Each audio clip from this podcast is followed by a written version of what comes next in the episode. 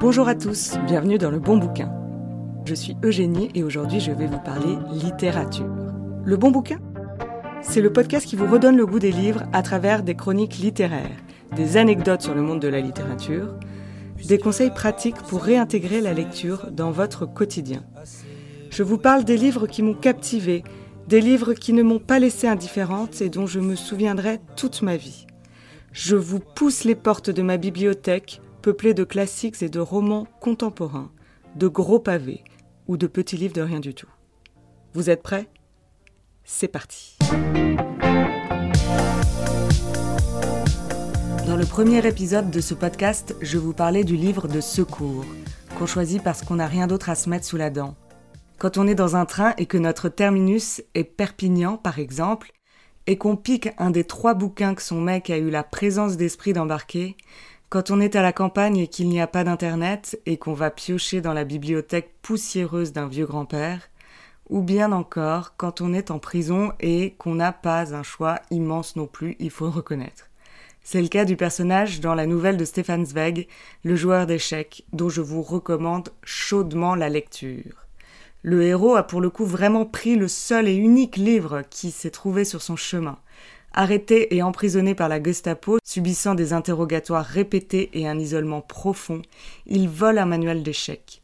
Le prisonnier a tellement lu et relu ce livre pour échapper à la folie qu'il devient incollable sur le jeu d'échecs et capable de jouer mentalement contre lui-même.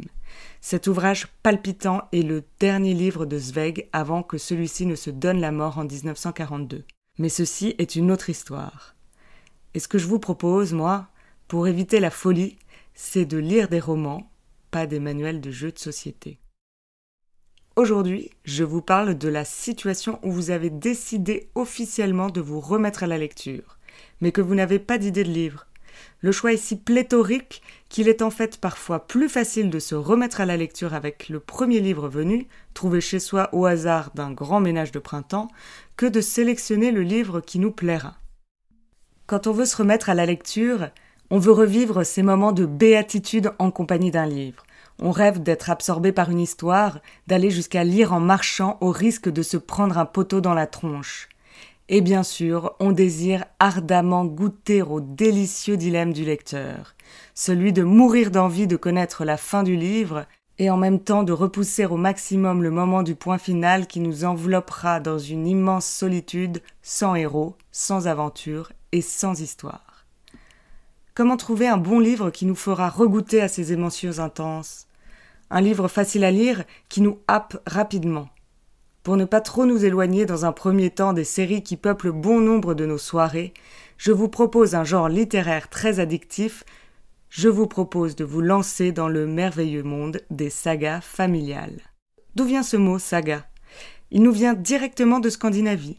Il désignait d'anciens récits ou légendes en prose, rédigés pour la grande majorité en Islande au XIIe, XIIIe et XIVe siècle.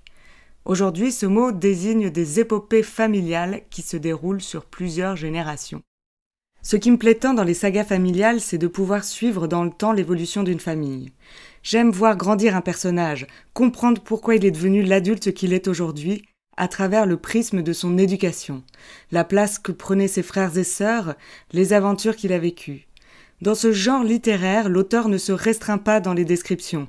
Il y a plus de détails, l'environnement est travaillé, le temps est plus dilaté que dans d'autres romans, ce qui donne au lecteur l'opportunité de se plonger tout entier dans l'histoire. La première saga dont je voulais vous parler, c'est la saga des Casalettes. J'ai lu le premier tome l'été dernier. Cela faisait longtemps qu'il me faisait de l'œil, systématiquement placé en tête de gondole dans les librairies. Contrairement à ce que je pensais, ce livre a été publié pour la première fois il y a quelques années déjà, en 1990. Cette saga a été écrite par la romancière britannique Elizabeth Jane Howard, née en 1923 et morte en 2014. Le premier tome de cette saga, intitulé L'été anglais, relate la vie d'une grande famille bourgeoise anglaise qui prend ses quartiers d'été en 1937 dans la maison familiale de Home Place. Dans la famille Casalette, il y a les grands-parents, les quatre enfants, leurs conjoints respectifs et une flopée de petits-enfants qui vivent pour certains leurs premiers émois d'adolescents. Chacun des personnages a droit à son intrigue, à ses petits tracas, à ses aventures. L'autrice décrit avec une grande précision les caractères et offre ainsi à tous les membres de cette grande famille une personnalité travaillée et réaliste. La Deuxième Guerre mondiale qui pointe au loin bouleverse l'équilibre de la tribu, fait monter la peur, fait réagir différemment les membres de la famille.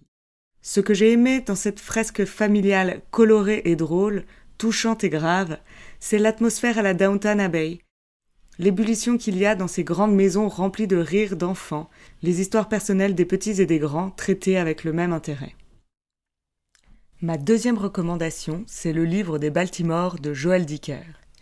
Vous connaissez sans doute le best-seller La vérité sur l'affaire Harry Kébert. Eh bien, ce livre, c'est celui qui suit, et je l'ai encore plus aimé que le précédent. Dans le livre des Baltimore, publié en 2015 aux éditions de Fallois, Joël Dicker reprend le héros de Harry Kébert sans pour autant en faire une suite du premier. On peut lire les deux livres de façon tout à fait indépendante. D'ailleurs, petit aparté, une saga familiale n'est pas forcément construite sur plusieurs tomes. Un livre peut être à lui seul une saga. Revenons à nos moutons.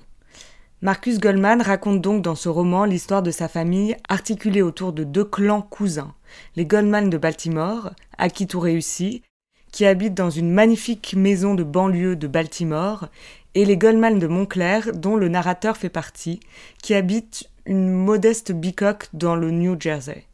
Toute son enfance, Marcus a été absolument fasciné par ses cousins opulents, à la vie fastueuse, détenteurs du bon goût, tout en étant à la fois gentil et généreux jusqu'au drame.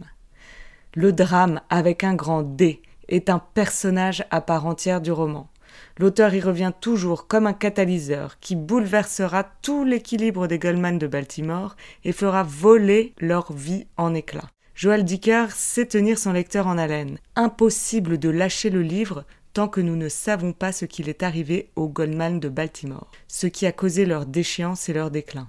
C'est vraiment un page turner que je vous recommande si vous souhaitez vous replonger en douceur dans la lecture.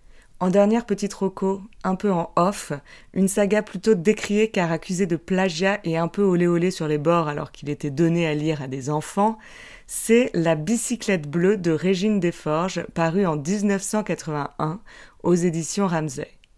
Cette saga ne se démarque pas par son écriture, mais bien par son histoire, qui vous embarque immédiatement dans cette aventure dont l'héroïne, Léa, jeune fille au sang chaud et au courage insensé, mène de front la gestion d'un domaine viticole et une deuxième guerre mondiale qui bouleverse tout l'équilibre familial. Voilà, je pense que ces romans pourront vous permettre de remettre le pied à l'étrier de la lecture, comme on dit. Il y a évidemment beaucoup d'autres sagas de qualité dans lesquelles vous pourriez vous plonger. Je pense à la trilogie de Pierre Lemaître, Les Enfants du désastre, avec Au revoir là-haut, Les couleurs de l'incendie et Miroir de nos peines, publié entre 2013 et 2020, ou encore Les Thibauts de Roger Martin Dugard, dont la publication s'est étalée de 1922 à 1940 et pour laquelle il a reçu le prix Nobel de littérature en 1937. Maintenant, la balle est dans votre camp. Je vous laisse avec une citation de Dany Laferrière. On ne dévore pas un bon livre, c'est plutôt dans son ventre que vous risquez de finir. Il ne vous reste plus qu'à choisir celui qui vous mangera tout cru.